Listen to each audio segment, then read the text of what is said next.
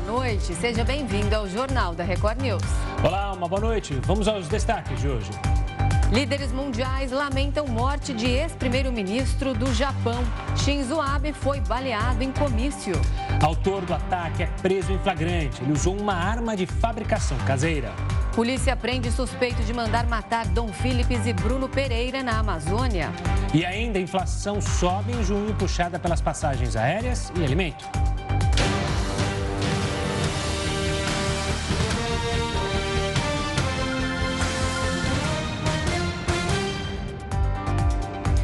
O homem suspeito de matar o ex-primeiro-ministro japonês Shinzo Abe confessou o crime. O político morreu depois de ser baleado durante um comício nesta sexta-feira. O atentado contra Shinzo Abe aconteceu durante a tarde no Japão, quando o ex-primeiro-ministro participava de um evento de campanha antes das eleições da Câmara Legislativa neste domingo.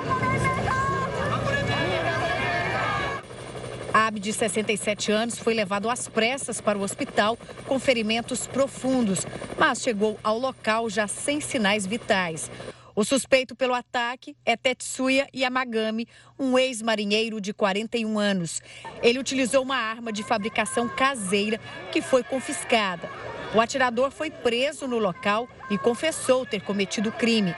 Shinzo Abe é o primeiro-ministro mais longevo do Japão ele ficou à frente do governo em 2006 e 2007 e depois retornou ao poder entre 2012 e 2020.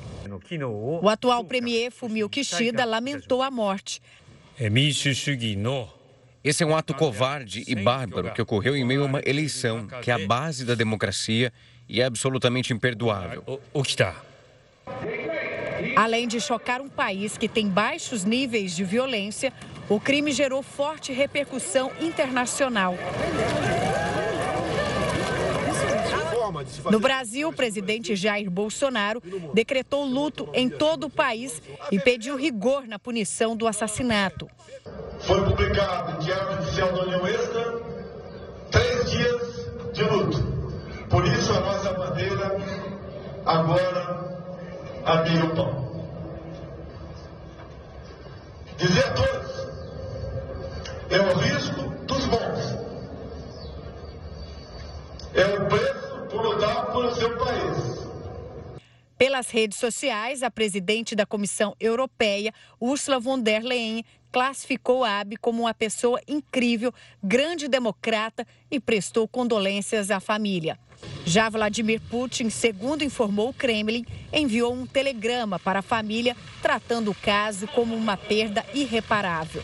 O presidente americano Joe Biden se solidarizou e afirmou que acredita na estabilidade do país.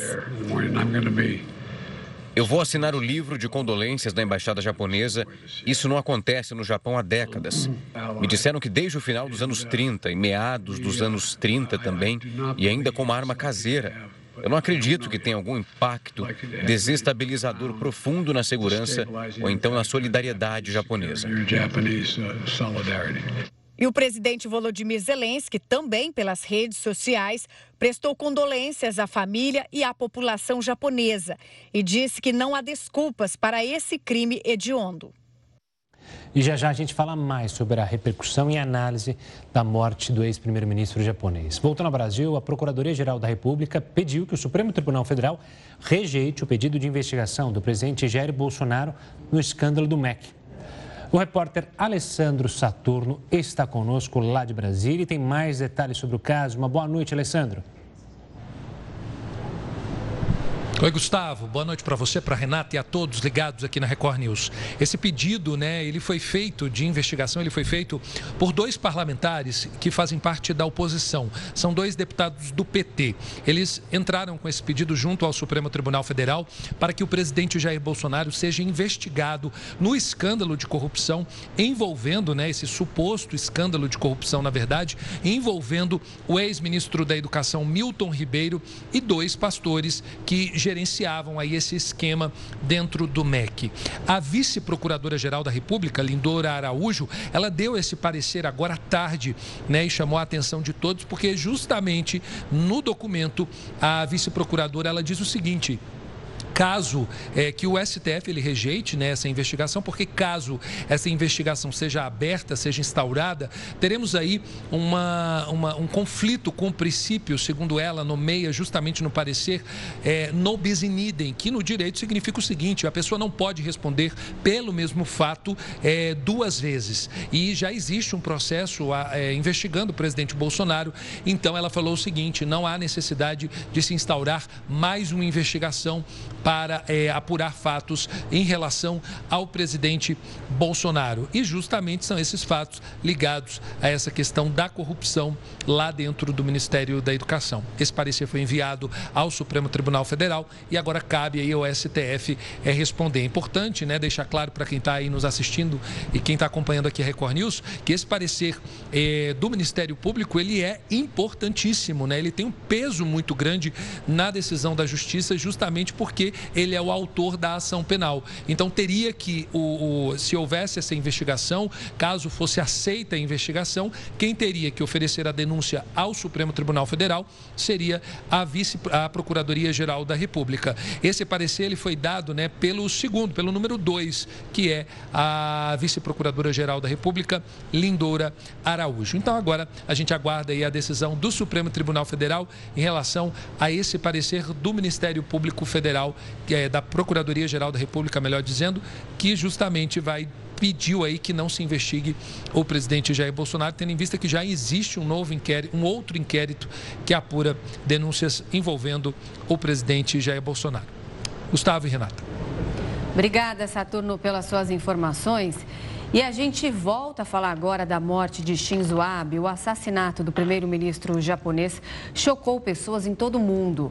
E atentados contra governantes durante ou após o mandato entraram para a história. O presidente dos Estados Unidos, John Kennedy, morreu após ser baleado enquanto desfilava em carro aberto no estado do Texas. Também nos Estados Unidos, logo após assumir a presidência, Ronald Reagan sofreu uma tentativa de assassinato. Depois de sair de um compromisso em Washington, ele foi baleado, mas sobreviveu. Outro político morto durante o mandato foi Yitzhak Rabin. Ele ocupava o cargo de primeiro-ministro de Israel em 1995. O político foi assassinado assassinado por um estudante que se opunha às negociações com palestinos. Mais recentemente, em julho do ano passado, Jovenel Moise, presidente do Haiti, foi morto dentro de casa. Na ocasião, homens armados invadiram a residência e atiraram contra ele. E sobre o ataque ao ex-premier do Japão, a gente conversa agora com Alexandre Uehara. Ele é professor de Relações Internacionais na ESPN, SPM. Perdão. Boa noite, professor. Obrigado pela participação aqui conosco. A gente ouviu um pouco de quem era Shinzo Abe, mas eu queria começar nossa conversa justamente qual é a importância de Shinzo Abe para a política japonesa recente, qual é o legado que ele deixa, porque o Japão não, a gente não fala muito do Japão aqui no Brasil.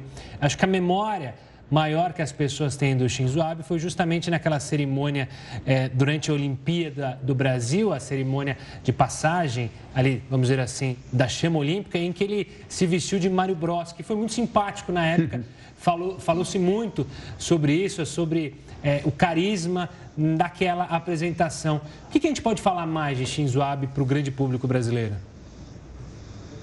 É verdade, eu creio que para os brasileiros essa foi uma imagem que marcou bastante a presença dele aqui na, no final das Olimpíadas, quando ele levou né, as Olimpíadas para o Japão. É, mas ele, tem, é, um, ele foi um político de grande importância para o Japão. Ele foi a pessoa que interromper um ciclo de país Japão, havia a sessão de Vamos tentar retomar o contato com o professor, que a gente está com um problema na conexão. Para reconectar o professor, porque a gente está com um probleminha no contato, já temos o professor, a gente vai para um rápido intervalo. Assim que a gente conectar o professor, a gente volta a falar sobre isso, né? Sem dúvida. Brasil deve bater recorde de produção de trigo. É o que a gente vai falar no próximo bloco. Não sai daí, o Jornal da Record News volta já já.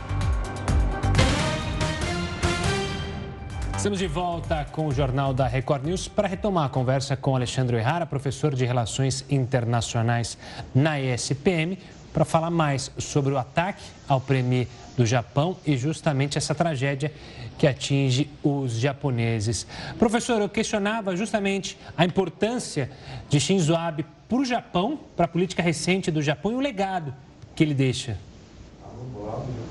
Sim, é, como estamos falando, o Shinzo Abe tem uma importância doméstica porque ele interrompeu um período aí de instabilidade política, nada que antes dele havia uma troca constante de primeiros ministros e ele conseguiu interromper, não só conseguiu interromper essa instabilidade, como ele permaneceu no poder durante muito tempo, que foi é, bastante positivo para o Japão.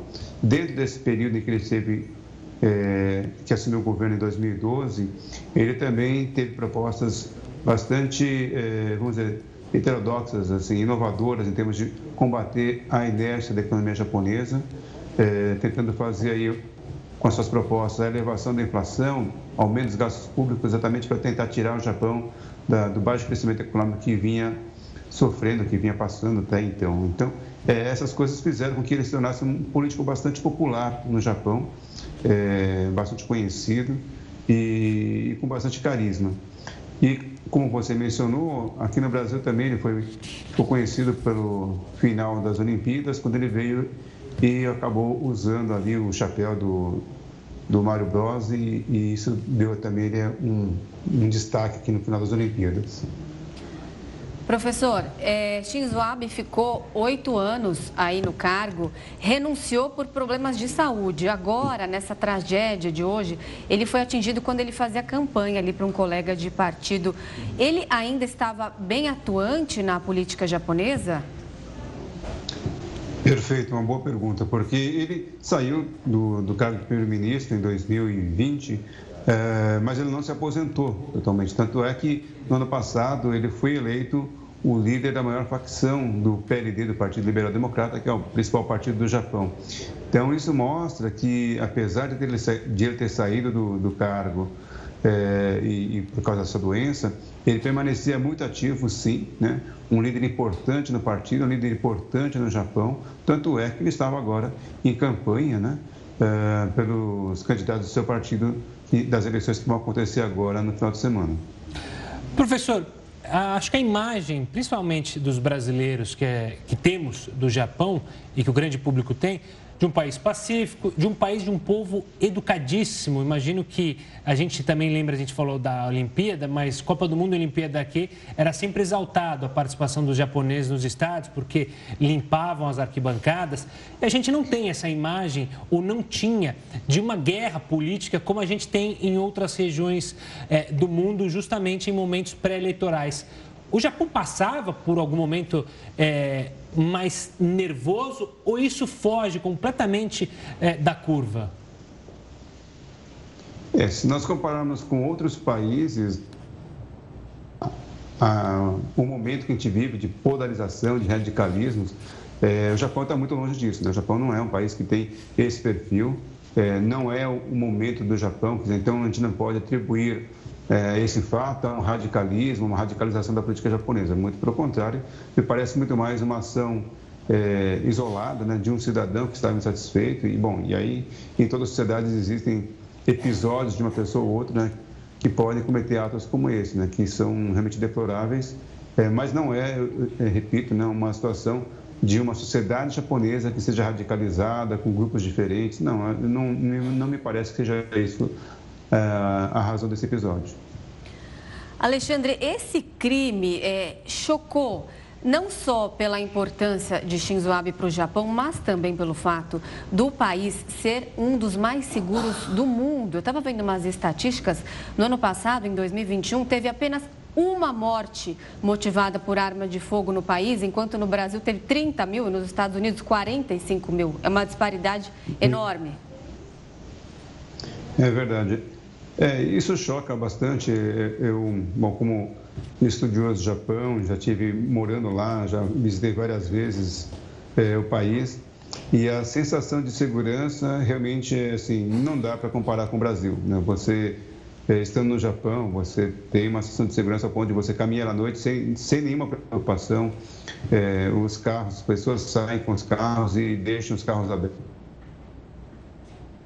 As, as ficam abertas.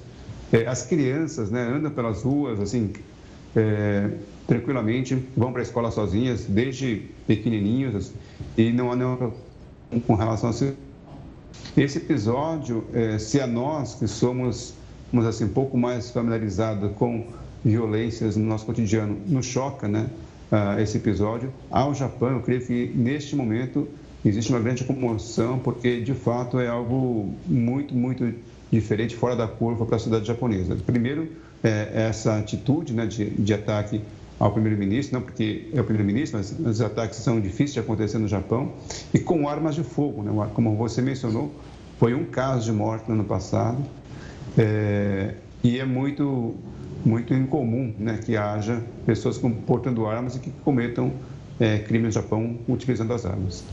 Professor, para quem, para o senhor que estuda a história do Japão e para quem conhece um pouquinho, o Japão, após a Segunda Guerra Mundial, toma uma posição pacífica, é, uma estrutura na sociedade que culmina justamente nisso que a gente está falando, né?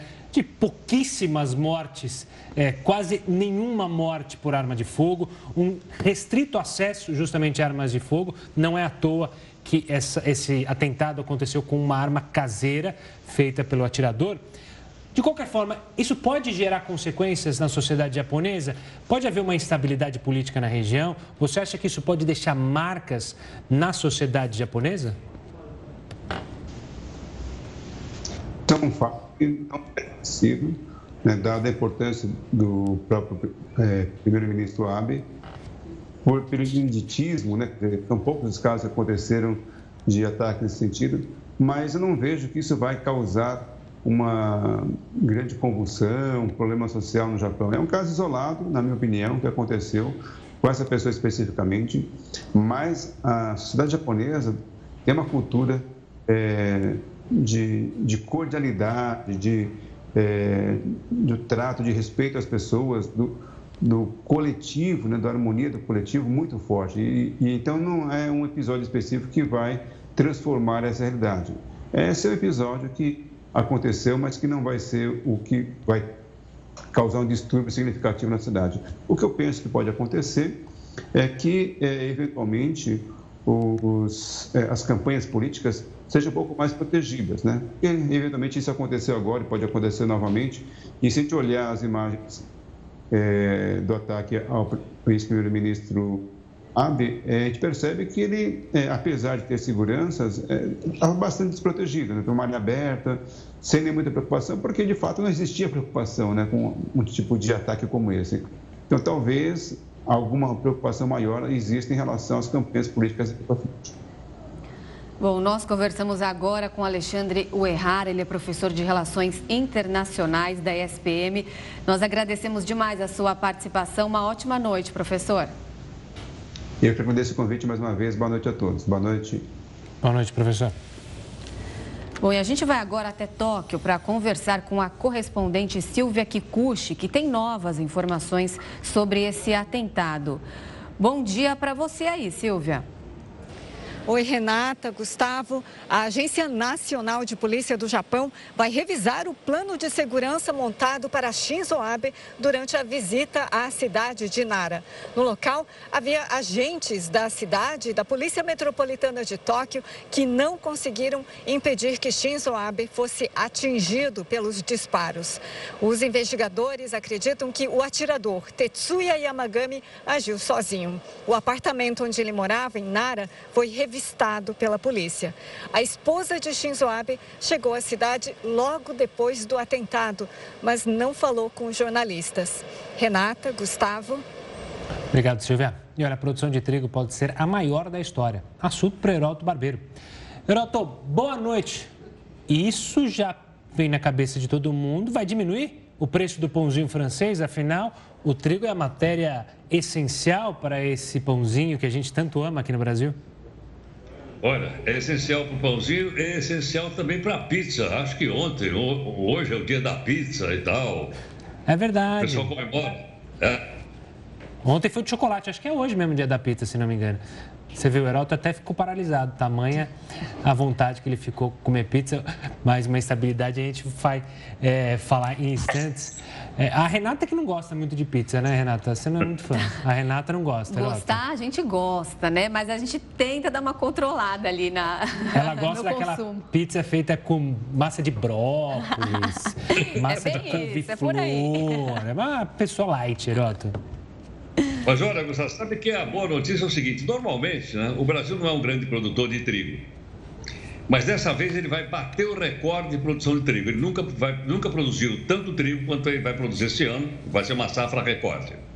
Agora a pergunta que não quer calar é o seguinte: por que, que a gente não produzia tanto? Porque o preço não compensava. O preço no mercado interno do trigo era mais baixo então, eh, ninguém plantava e nós tínhamos que sair no mercado internacional comprando. E comprávamos principalmente da Argentina. Mas a situação mudou. Por que, que mudou? Todo mundo já sabe. Tem guerra na Ucrânia. A Ucrânia mais a Rússia, somados os dois, eles produzem 30% do trigo do mundo. Acontece que os navios carregados de trigo não conseguem sair da Ucrânia, porque os portos estão fechados pelos russos, eles colocaram minas no mar e, consequentemente, eles estão desabastecendo o mundo de trigo. E principalmente atingindo os países mais pobres, onde a população vive de comer produtos derivados do trigo.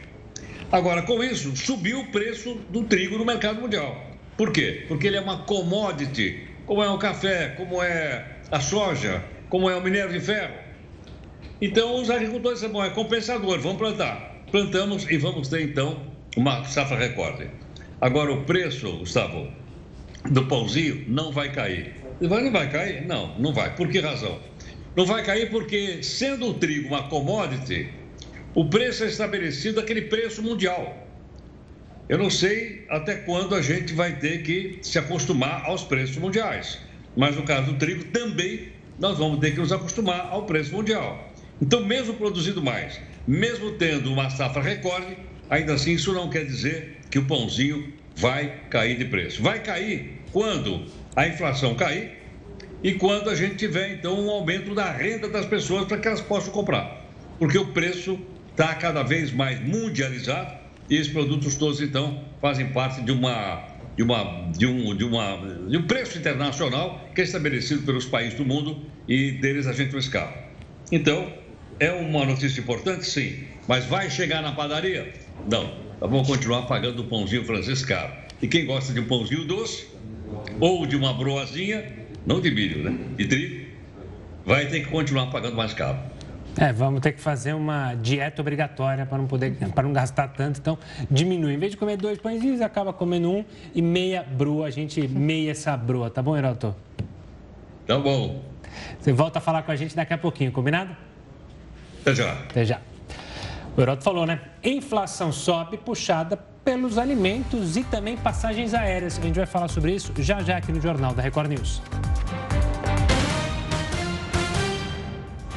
O Jornal da Record News está de volta para falar que na próxima semana os Correios vão leiloar objetos abandonados.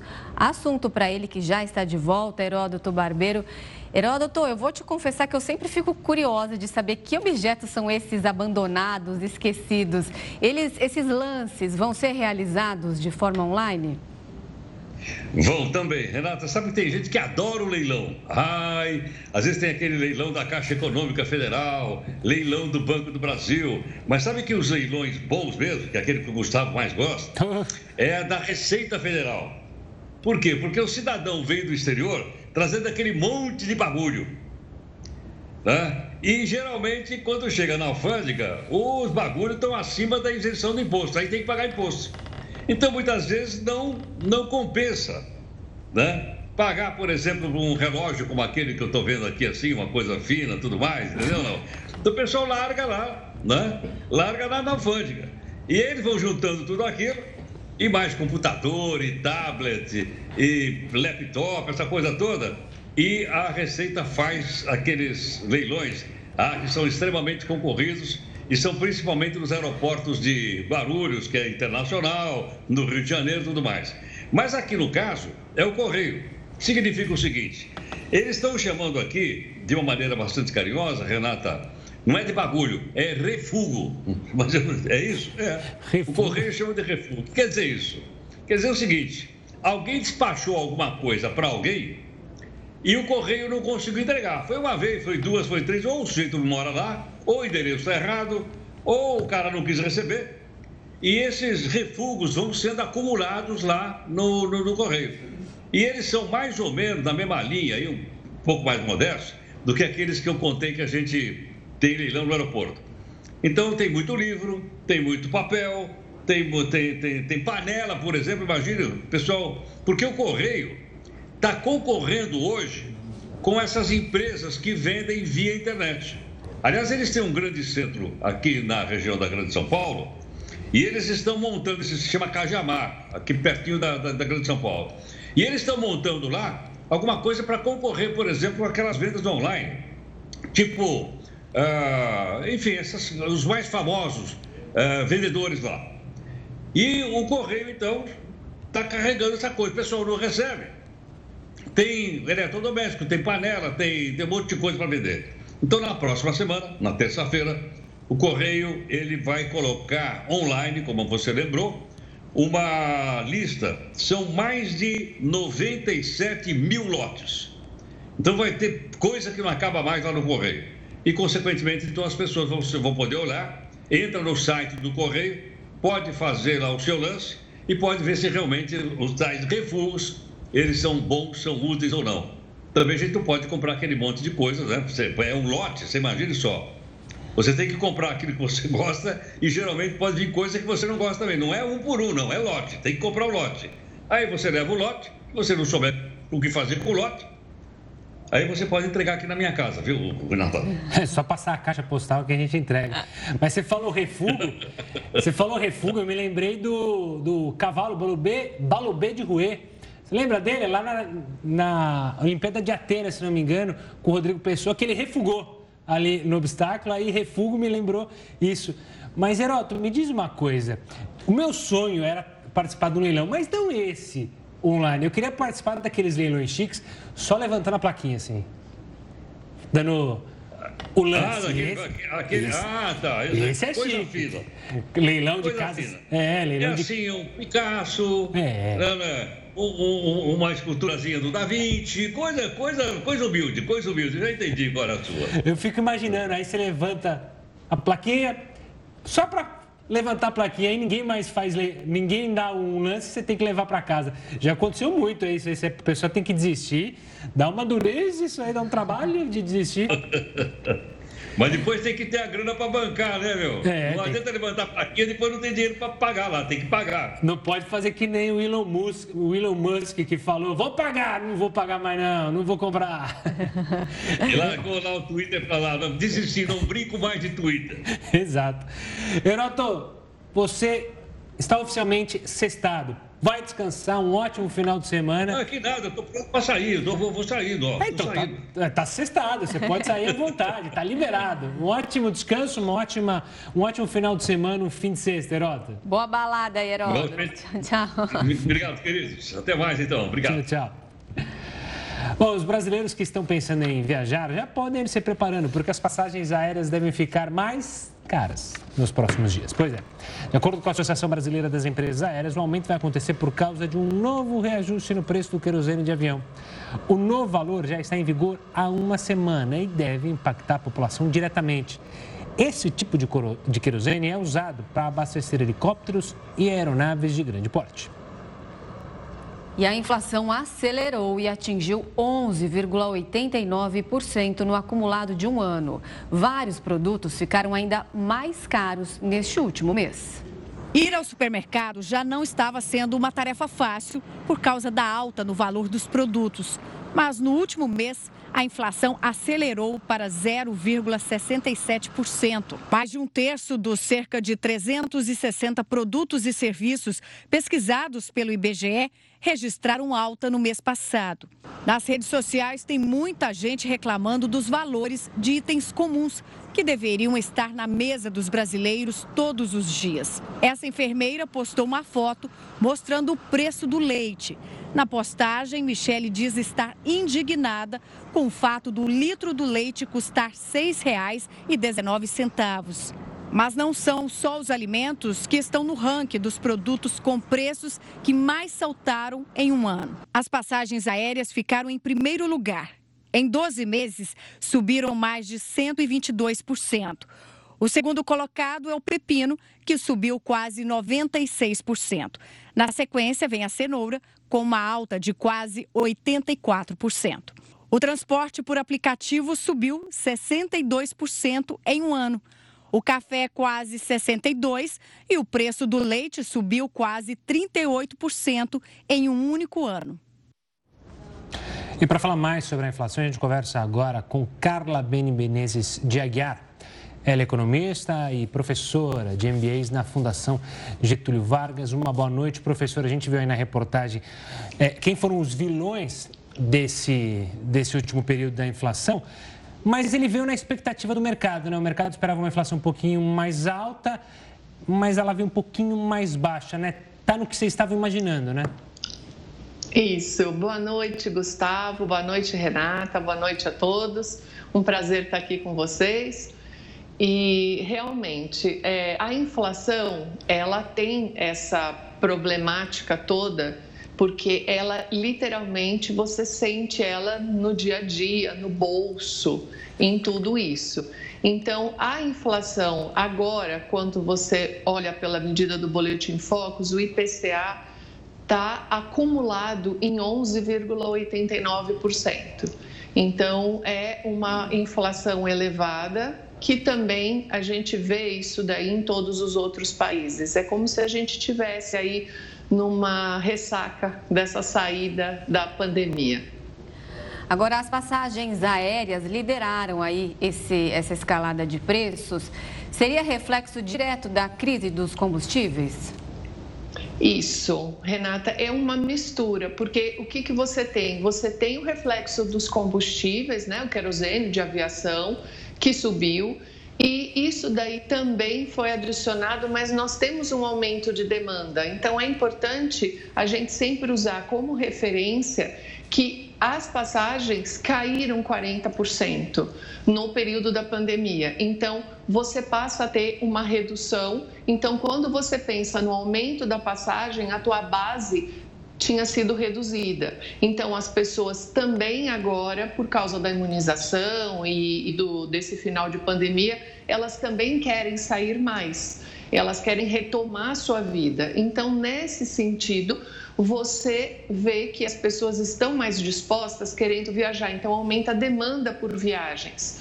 Várias pessoas não veem as famílias, as pessoas querem também descansar, férias, turismo, volta o turismo de negócios. Então, isso daí acaba acentuando, somado a questão do querosene de aviação, logicamente.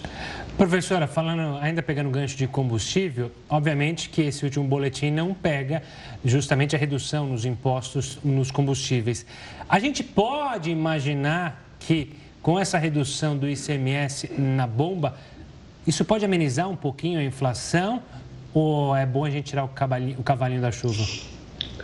Olha, é, matematicamente a gente teria que esperar uma redução. Então há uma possibilidade sim de esperar uma redução.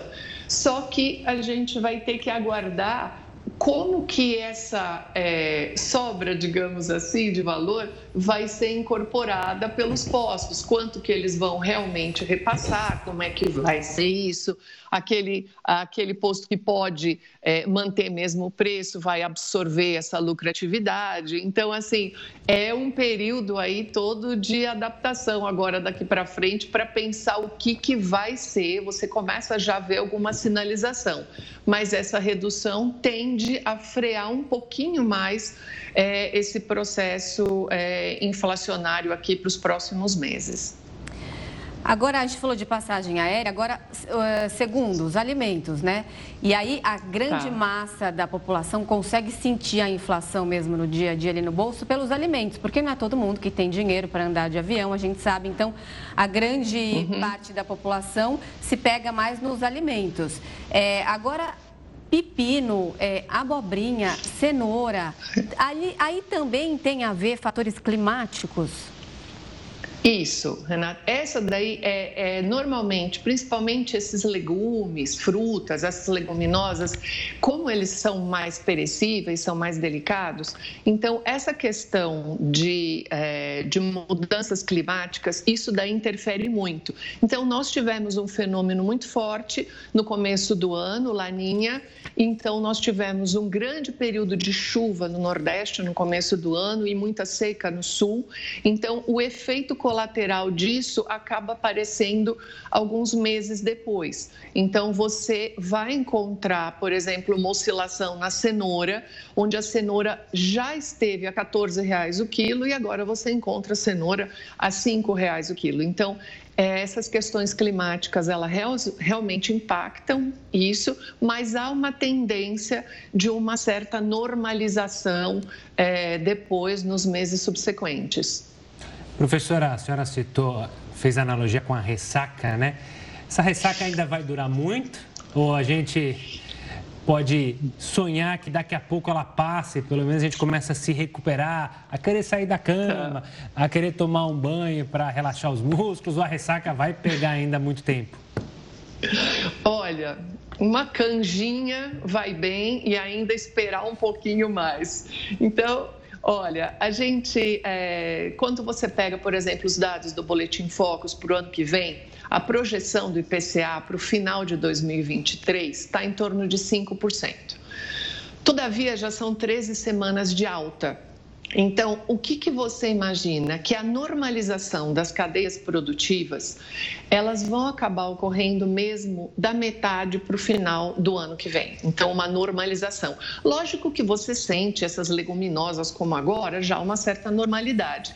Mas quando você pensa no todo, na normalização das cadeias produtivas, isso daí a tendência é mais para metade do ano que vem. Então, assim, esse ano é um ano de turbulência, é um ano de é, trabalhar com criatividade, é um ano que as pessoas ficam mesmo nervosas, a inflação é um processo que afeta o dia a dia, porque nós temos hábitos e as pessoas têm que arrumar substitutos em grande medida ou até ficar sem. Então, isso daí é algo que realmente afeta principalmente a camada de um a três salários mínimos. A inflação é ruim para a economia como um todo, mas a camada de um a três salários mínimos é sempre a mais prejudicada, porque literalmente a gente usa essa expressão na economia de que a camada mais baixa ela carrega a inflação no bolso, porque literalmente ela come menos no final do mês. Então, essa daí é o grande problema, é aquilo que você sente no dia a dia mesmo. Bom, nós conversamos agora com Carla Bene, ela é professora da Fundação Getúlio Vargas. Muito obrigada pelas suas explicações. Um ótimo fim de semana. Boa noite. Obrigada, boa noite a todos. Boa noite, Gustavo. Boa noite, Renata. Boa Até noite. logo. Boa noite, professora. Bom, e ainda falando de economia, o euro se aproximou nesta sexta-feira do valor do dólar. A desvalorização da moeda europeia acelerou e ela chegou a ser negociada abaixo de 1,01 dólar, o que não era visto desde o fim de 2002. Neste ano, o euro já se desvalorizou 10% em relação à moeda norte-americana. Embora a paridade tenha durado apenas alguns minutos, esse movimento é esperado pelo mercado em consequência do aperto monetário efetivado pelo Banco Central americano. A Polícia Civil descobriu uma fábrica clandestina de cigarro em Duque de Caxias, na Baixada Fluminense. Lá dentro foram encontrados funcionários trabalhando de forma degradante semelhante à escravidão. O repórter Pedro Paulo Filho acompanha esse caso direto do Rio de Janeiro. Olá, Pedro. Eram brasileiros e estrangeiros forçados a trabalhar nesse local? Pois é, Gustavo, eram 23 paraguaios e um brasileiro resgatados dessa situação degradante. Bom, antes de tudo, uma boa noite para você, boa noite, Renata, e a todos que acompanham o jornal da Record News. Essa operação da Polícia Civil aconteceu na região de Campos Elíseos, é uma área mais afastada de Duque de Caxias, na Baixada Fluminense.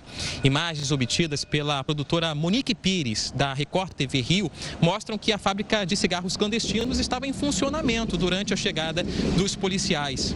Lá também foi possível observar uma grande quantidade de material para a produção, embalagem e também transporte dessa carga. Já no segundo andar foi encontrado uma espécie de alojamento improvisado. Diversas camas enfileiradas, sem nenhuma divisória, eh, sem nenhuma privacidade para os trabalhadores que estavam ali na, na localidade, foram montadas e também uma cozinha coletiva, inclusive com comida sendo preparada. Era ali que os trabalhadores eram mantidos durante a noite. Também foi possível observar que as janelas estavam fechadas, tinham barreiras nessas janelas, supostamente para evitar a fuga de quem estava dentro dessa fábrica clandestina. E a circulação de pessoas era monitorada por câmeras de segurança. Bom, mas qual o interesse pelos cigarros falsificados? Esse tipo de cigarro virou uma das principais fontes da milícia, de renda da milícia que atua na zona oeste aqui da capital fluminense e também de municípios da Baixada Fluminense. Só que que, que eles faziam, esses milicianos? Eles impediam a venda de cigarros legalizados para ter esse mercado exclusivo nessas áreas dominadas. Só que a grande circulação de dinheiro chamou a atenção de outros grupos. E nos últimos anos, esse mercado também está sendo disputado, o mercado de cigarros falsificados está sendo disputado aqui no Rio de Janeiro por facções criminosas e também por contraventores. Bom, a responsabilidade, os donos dessa fábrica clandestina ainda não foram identificados. Renata e Gustavo. Pedro, a polícia já sabe como esses paraguaios chegaram até Duque de Caxias? Olha, Renata, esses paraguaios e o brasileiro, eles foram resgatados dessa fábrica, foram levados para a sede da chefia da Polícia Civil no centro aqui da capital fluminense e a expectativa é de que eles sejam trazidos em instantes aqui para a sede da Polícia Federal fica a cerca de 2 quilômetros da sede da Polícia Civil, para prestar mais esclarecimentos e também saber o destino deles, se eles serão extraditados. Mas, em conversa, ainda na fábrica, esses é, estrangeiros, eles relataram que foram atraídos por uma promessa de trabalho em uma fábrica de roupas em São Paulo. Mas Chegando em São Paulo, eles teriam tido os documentos e os celulares confiscados por essas pessoas que acabaram atraindo os estrangeiros. Por isso, eles não conseguiram mais ter contato com a, as famílias. Isso há três meses, ou seja, há três meses eles não mantêm contato com o mundo exterior. De lá, de São Paulo, Paulo, eles foram trazidos em um outro ônibus diretamente para a cidade de Duque de Caxias, onde estavam trabalhando. A promessa de remuneração, segundo eles, não foi cumprida e eles afirmaram que trabalhavam durante 30 dias pelo, por mês sem direito a descanso.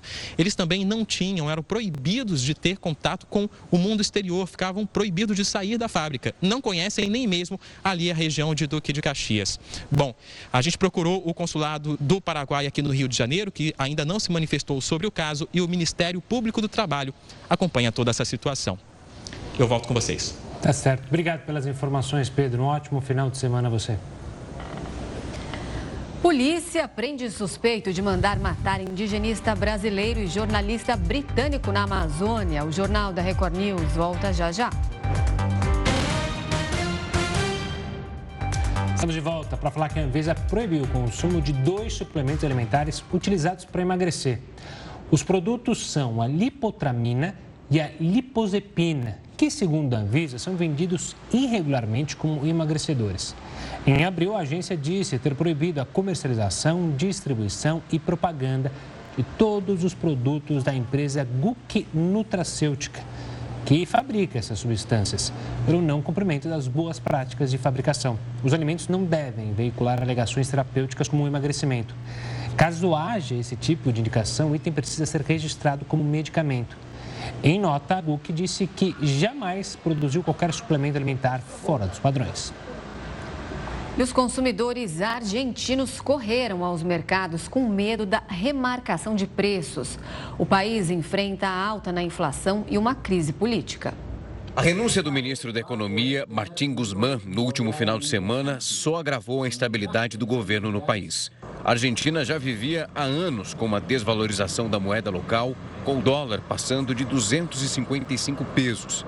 Mas as divergências entre o presidente Alberto Fernandes e a vice Cristina Kirchner, somadas à disparada no custo de vida na Argentina, tornaram a mudança frequente nos preços dos produtos uma realidade. Apesar da inflação superar os 60%, as compras dos comércios seguem alta. Isso porque as pessoas temem novos aumentos dos valores dos produtos.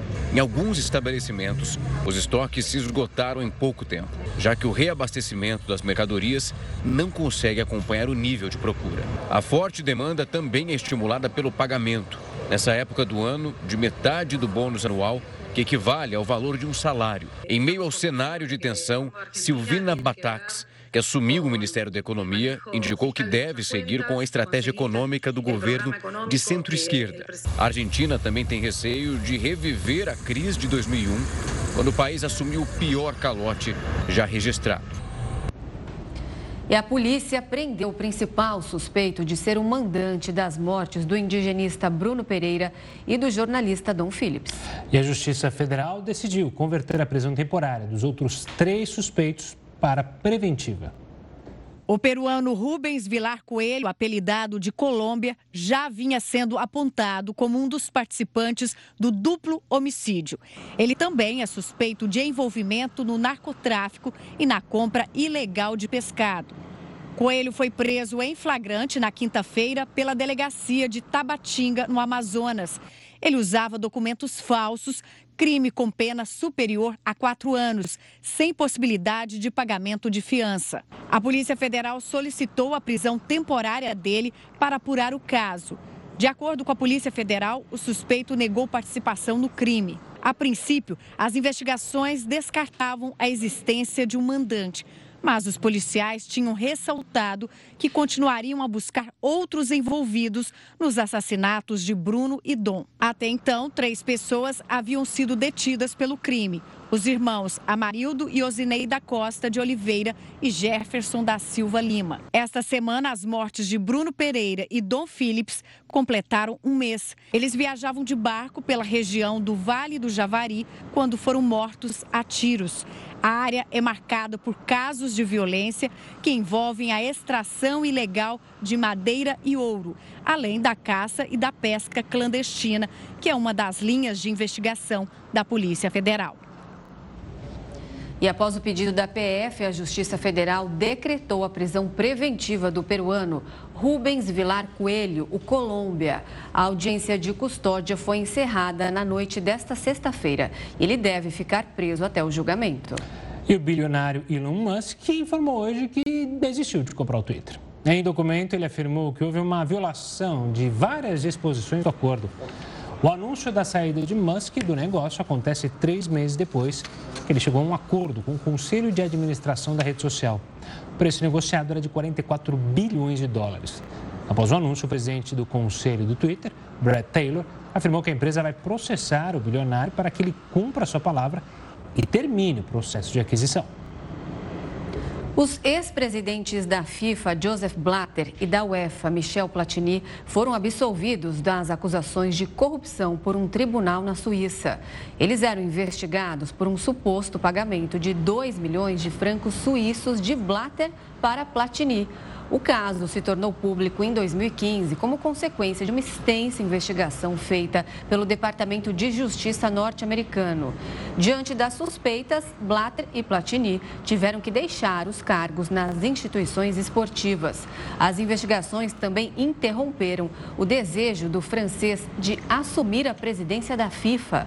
Na época, ele chegou a dizer que o episódio teria sido inventado para impedi-lo de chegar à liderança da entidade. E o Jornal da Record News fica por aqui. Muito obrigada pela companhia. Um ótimo fim de semana. Tenha uma ótima noite. Fique bem acompanhado com o News das 10 e a Risa Castro. Um ótimo final de semana. Tchau, tchau.